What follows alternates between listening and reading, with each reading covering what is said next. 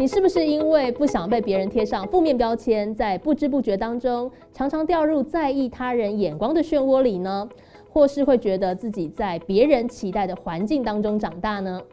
各位听众朋友，大家好，欢迎收听商业周刊和教育部青年发展署合作直播的超强 Tuesday。今年二零二二年的主题叫做“你框不住我”，会为大家邀请到优秀的青年来宾分享。在别人的眼光、期待以及框架之下，如何活出自己，找到自己热情和专业结合的发展方向？欢迎来到教育部青年发展署的超强 Tuesday，我是微微。我们今天要讨论什么样的主题哦？要谈谈大家的生活方式。其实如果是学生族群的话，可能会觉得说，哎呀，我生活方式就是每天早出晚归哦，就是埋头苦读，为了要考试。有没有什么不一样的生活模式呢？然后这些不同的生活模式能带给我们什么样的刺激呢？今天邀请到的呢是这个山小日子的 YouTuber 啊蔡山来到节目当中，蔡山你好。啊，大家各位观众大家好。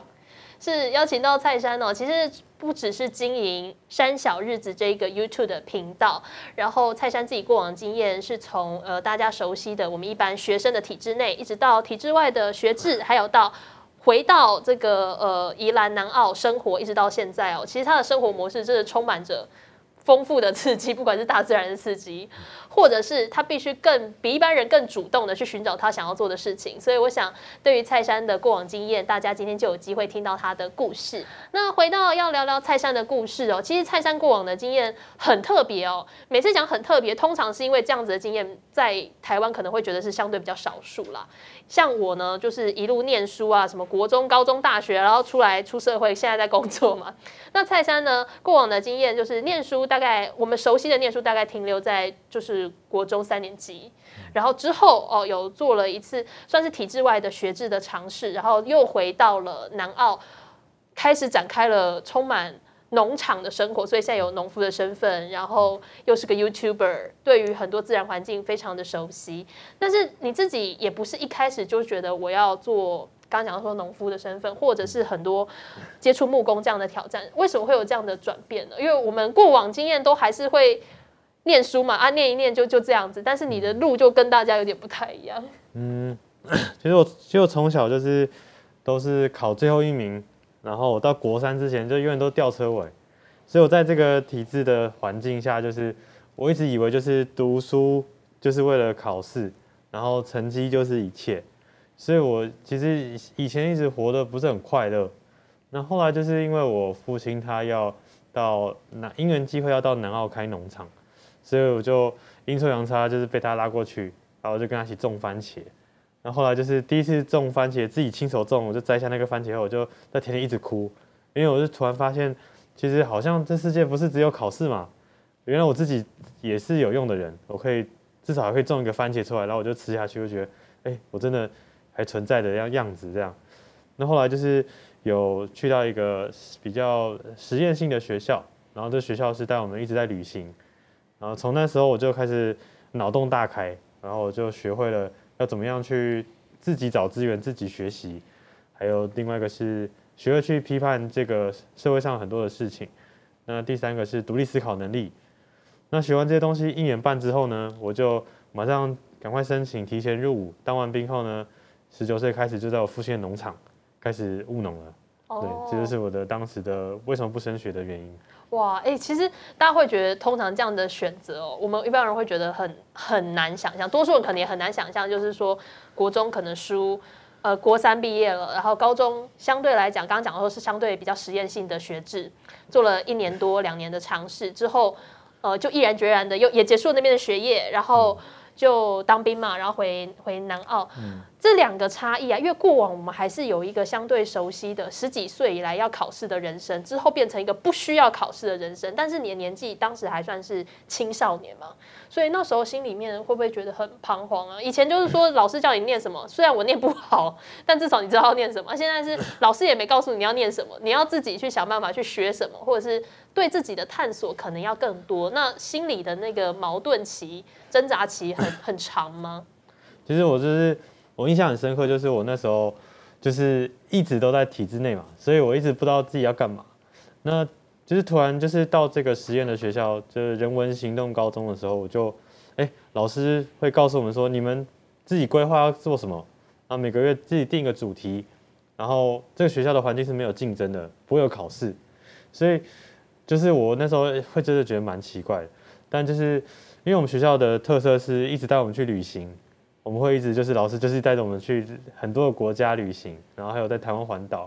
所以你会看到社会上形形色色不一样的人，然后这好像是一个社会大学，你就发现哎，其实每个人的生活都不一样。好像没有一个标准答案，没有谁谁谁比较好，谁比较不好。那慢慢慢慢，你就会理解要怎么样跟陌生人相处，然后怎么样跟他们学习。所以这些自学能力和比如说批判社会能力，就是我们会有很多的讨小组讨论，老师会给我们一个时事，然后每个人发表自己的观点。那其实他也没有就是对与错，对。那最后就是呃，这最后就是在在这些的条件下，我们就我就知道说，哎。其实我要做什么？那我要做什么的的原因，是因为那时候我们有一次去海南岛参访，然后呢，我们进去那学校后呢，那学生就全部都站起来，然后呢，那个海南岛的老师叫我们开始背背诵那个课文，然后每个人都像机器人一样一直背一直背，好可怕！然后那个画面有点惊悚，对，站起来。然后之后我就吓傻了，然后从那一次我回台湾的时候，我就我就意识到说，哇，这些人这么可怕，根本就是机器人。那如果我现在不好好读书，那以后怎么跟他们竞争？那我就被吞掉啊！后来我就想一想，不对，那我看来我只我只唯一的唯一有的机会就是我要去了解我自己的个性，我的强项是什么。所以我就开始一直不断的问我自己，哎，我喜欢什么？我的强项是什么？我就开始问我同学啊，问大家，就发现都都是同样的答案，就是我是一个很喜欢传递资讯的人。然后我可以把一些大家觉得很复杂的东西简化成他们大家都听得懂的语言。那这也是为什么后来开始做影像、动态影像，也做频道，或者是做这些相关的资讯传递的事情。但其实我就是在用这个媒介，但是去做所有我想尝试的东西，这样。嗯，是。哇，我觉得刚刚讲到说自我探索那一块，其实对于很多人来讲很重要。有些人可能。念书像现在有些线上的朋友可能啊已经大学了或者出社会，大家会想说哎呀已经来不及了。但其实任何一个时间点，你都必须反复问自己这些问题：你到底想要做什么？你要过什么样的生活？那蔡山其实最终是回到了宜兰南澳嘛，跟爸爸一起，然后有个农场。其实，在农场的这个体验呢，我想很多人也非常好奇。通常像你们那时候回到农场是做做哪些事情？然后感觉你好像对农务也非常非常感兴趣。哦，我记得我们初期就是我当完兵的时候就是。我我父亲来接我，然后我就开始跟我爸就是开始种水稻，所以我们台湾我们是台湾最早期在那一批在做自然农法水稻的的农夫。那自然农法水稻农夫就是他有几个条件，就是不施肥，不与虫草为敌，然后呢不翻耕，所以基本上呢就是这是一个非常艰困的农法，但我们就选择用最干净的方式来种。那当然啦，产量一定不好啊，所以后来就。开始就是，所以从中我们就会学到，就是比如说落叶堆肥，我们要怎么样不用化肥、不用肥料、不用农药去种东西。但是因为其实这样的过程中真的太困难了，所以我们在第三年后，我们就开始尝试一些新的农法。然后后来我就学到一个叫普门永续设计。那这个设计学学完之后，我带回农场后，我们就开始实施了很多很有趣的实验农法。那这农法实验出来后，我们的产量就大概增长了三到四倍。那之后呢，我就决定说，哦好，那我们我以后自己要开一个很厉害的这样的农场。所以，就我们农场就在做的就是务农，然后每天会有十几二十个人来这边，呃，换打工换宿。所以，我我也我也要具备就是可以团散的能力。所以我最多煮过六百人的餐。对，就是六百有这么多人。对，因为我们那时候南澳路跑啊，就是有包给我们。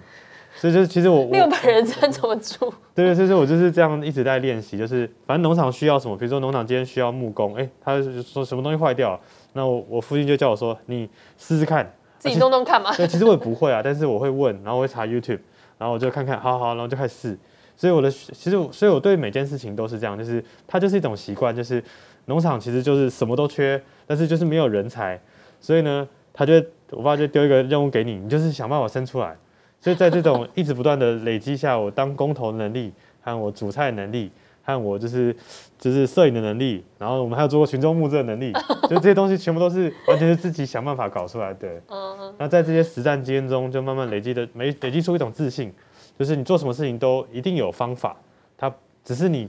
就是敢不敢跨出那一步而已。对，我觉得听起来很很难哦。就像刚刚讲到说，因为在农场要生活要工作，然后你会遇到千奇百怪的问题。就像刚刚讲到很多一些农法的学习跟诗作，其实过往对蔡山来讲一定也是第一次嘛，就没做过嘛，也没学过，也没人知道要怎么弄。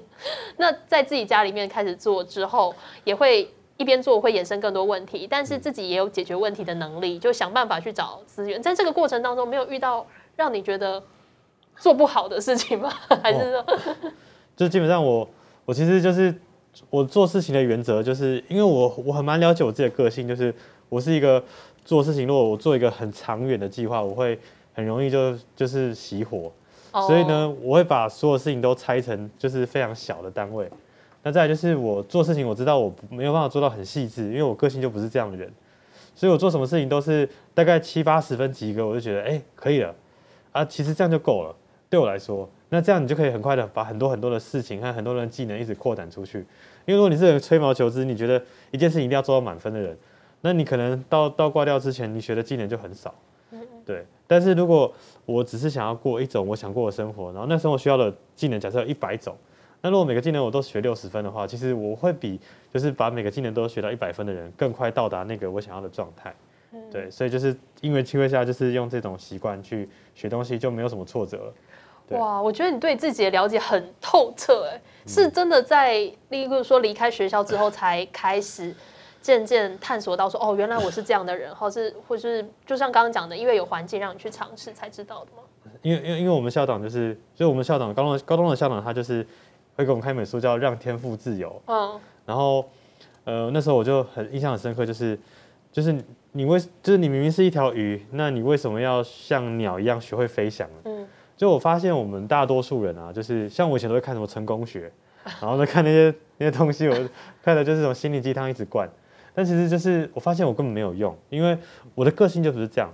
所以我我后来想想，反过来推，就是说你应该完全去了解你是一个怎样的人，你要很诚实的面对自己。比如说你是一个三分钟热度的人，那你就好，那你事情你就找那种最快做完的事情，那这样你可以把事情做好。那你知道你是一个事情做不细致的人，那你就。专门去做那些事情不需要到很细致的事情，那其实就是透过你很很诚实的面对自己的个性，再开始去定这些策略，就是你接下来做的每件事情的策略是什么，都要完全贴合着你的个性。所以就像你是一只鱼，你就是完全用大海的作战方针，先去测测测就就是模拟一个你要怎么作战。那你不要绝对不要像想让自己是飞鸟，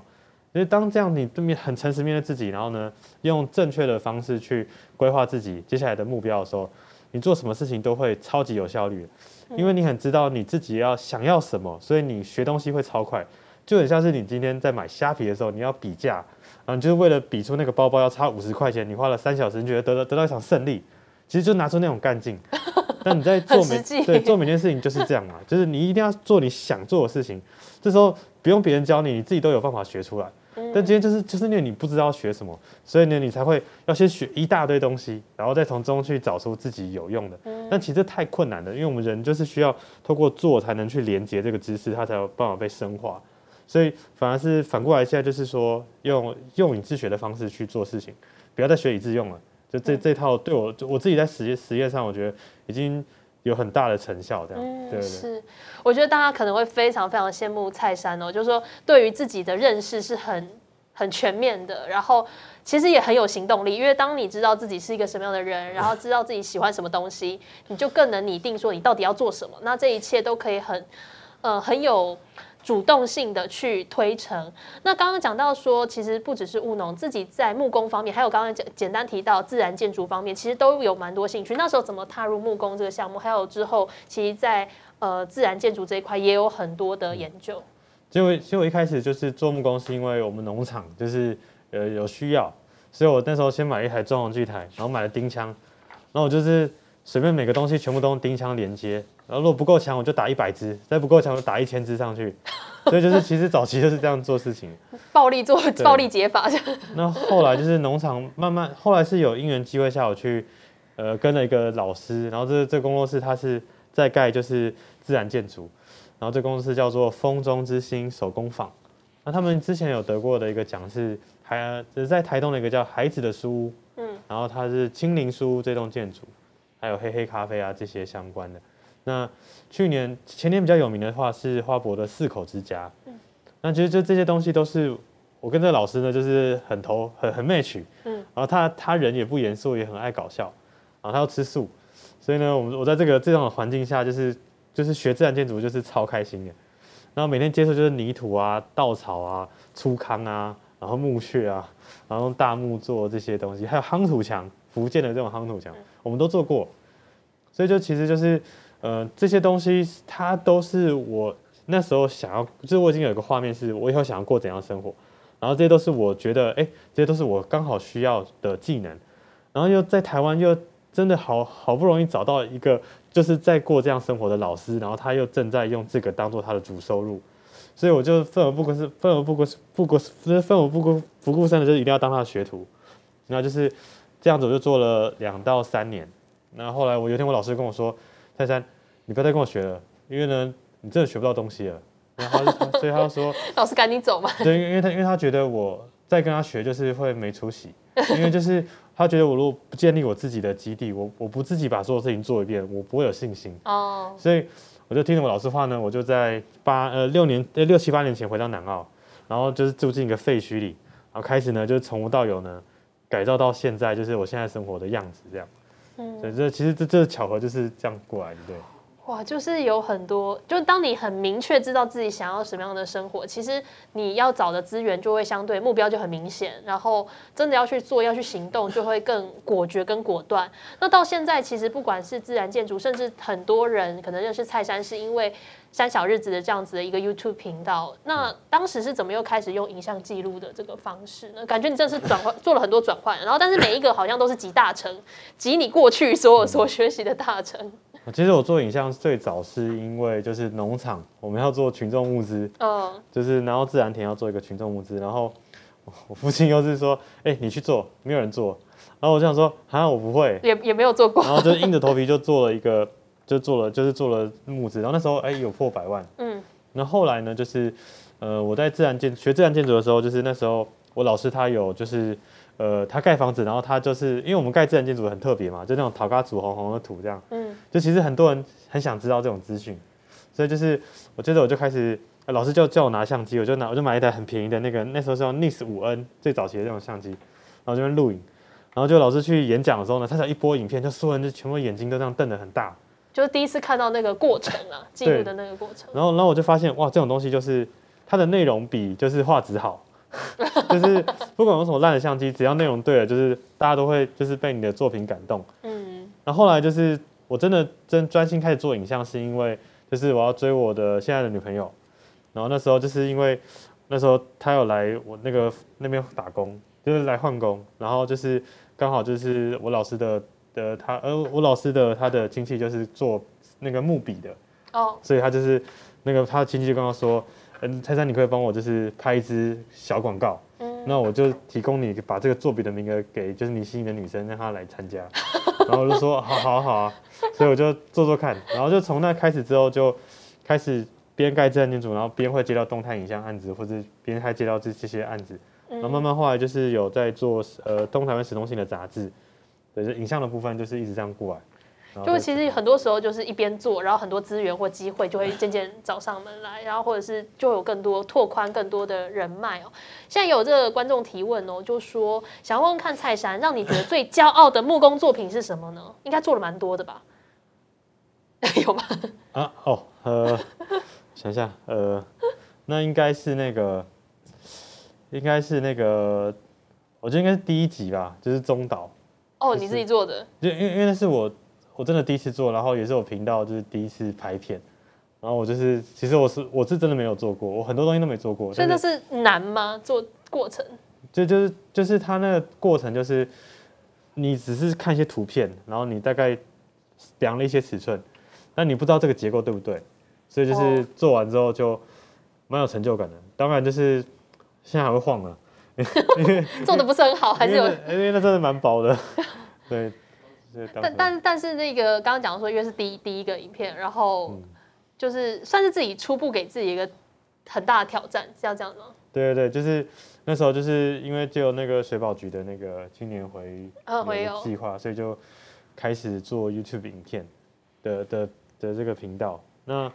就是透过这些东西去让更多的年轻人就是知道说乡下的生活和就是我去拍摄这些老屋改造，或是就是这些这些相关内容都是我想要去解决，就是很多人想要回乡，但是他们就是会遇到很多难题，嗯，但我自己就是在这些泥沼中，就是在这种废墟中长出来的，所以我其实很能理解大家的问题。像是昨天，像昨天我们频道上了新的影片，就是我们在乡下 vlog 的影片，嗯的第一系列第一集，嗯。然后就很多人的留言回说，就是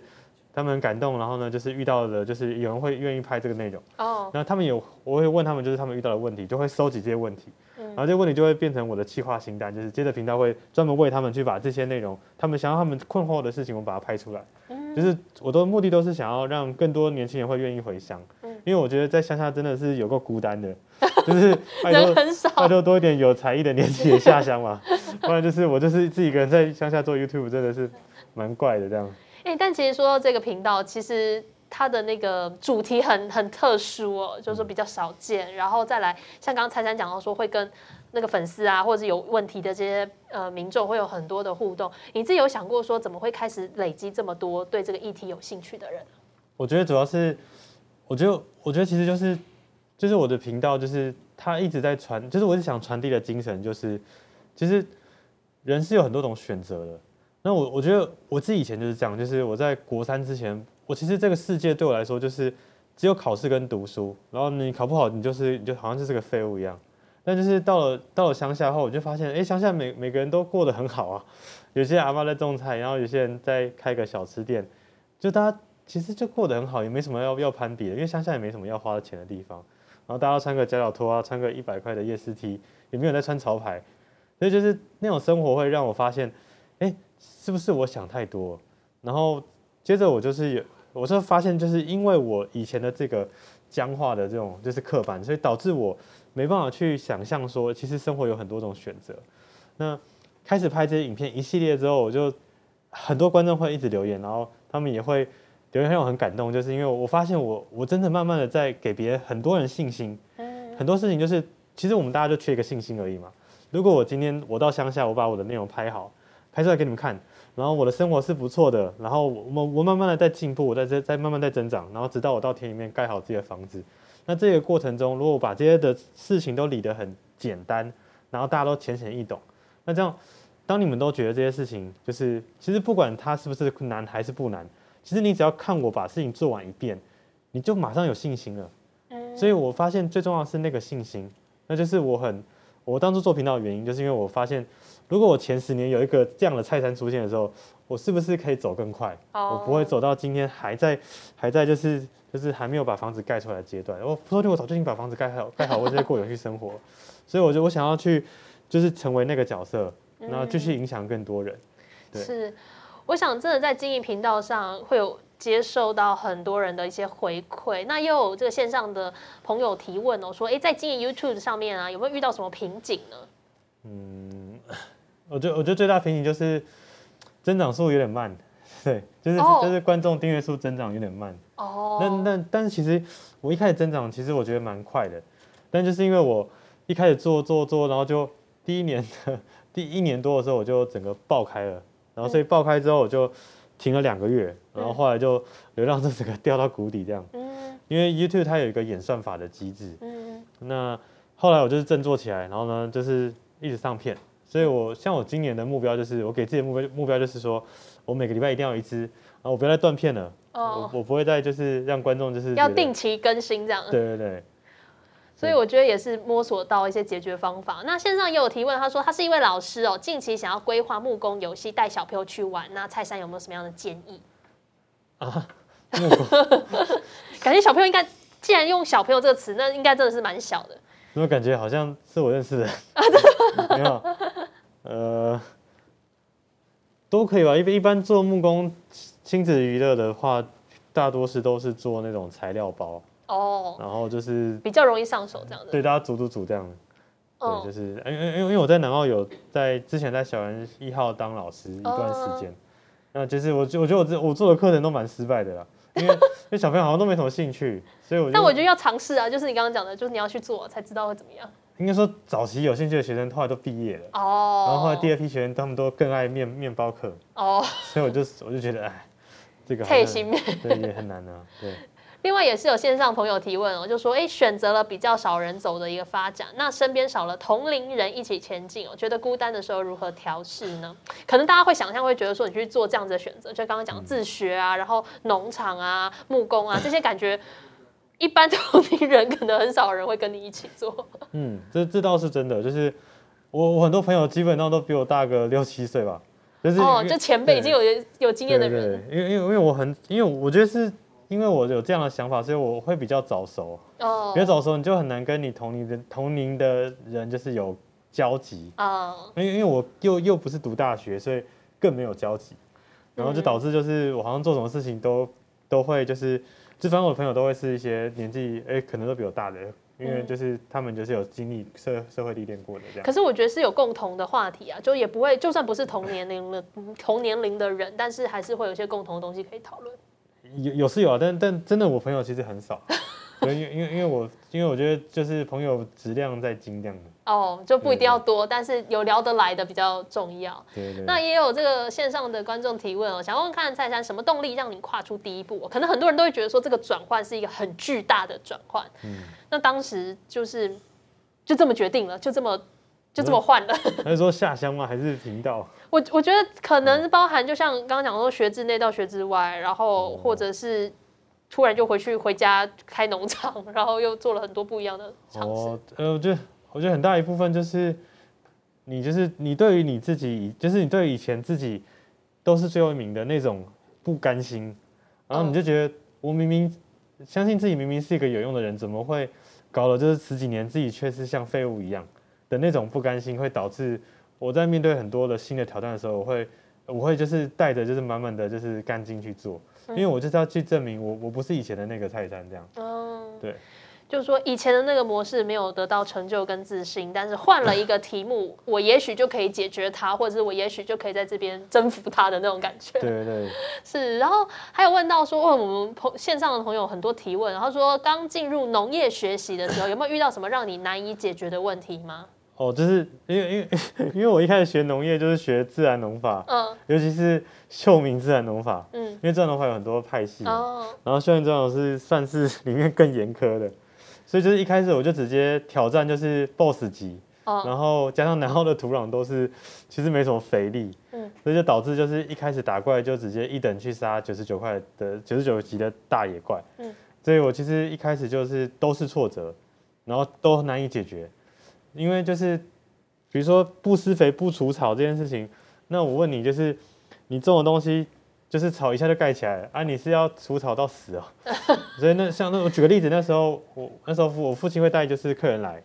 然后他们就说，哎、阿江先生，那个萝卜田到了吗？白萝卜白萝白萝卜田到吗？阿江说，哎、到了到了。然后客人说萝卜在哪里？然后阿江就把那个我爸就把它蹲下来，把那个萝卜掰掰出来，然后那个客人就拔起来说，哎、你们种的是樱桃萝卜的品种吗？你说那么小吗？就是原本的苗这么大，然后后来他们就种完后变那么小颗，嗯，就是完全是因为就是很难，就是因为没有加肥料，你土壤又不够好。但还是会。就是不会我想放弃吧？我觉得这很受挫吧。如果你哦刚开始踏入，然后就遇到这种大魔王等级的话，其实就我其实看，就我没有想过放弃，然后我我甚至把自然农法其他的四种派别我全部都做过一遍，我是我是真的实验精神把它全部做完一遍，嗯然后我还去看自然农法的源头是老子的的书，因为他是从老子来，然后我就去看老子的书，然后我发现因为我我看不懂文字，所以我就看那个漫画的老子，然后找了很多方式让自己理解，对，然后我那时候就是有有一段时间就很虚无，就是我我妈说 过得很老子这样子。对，我妈说吃饭，我就说，哎呀，妈不用了，这世界一点意义都没有。那那那时候就是很白目这样。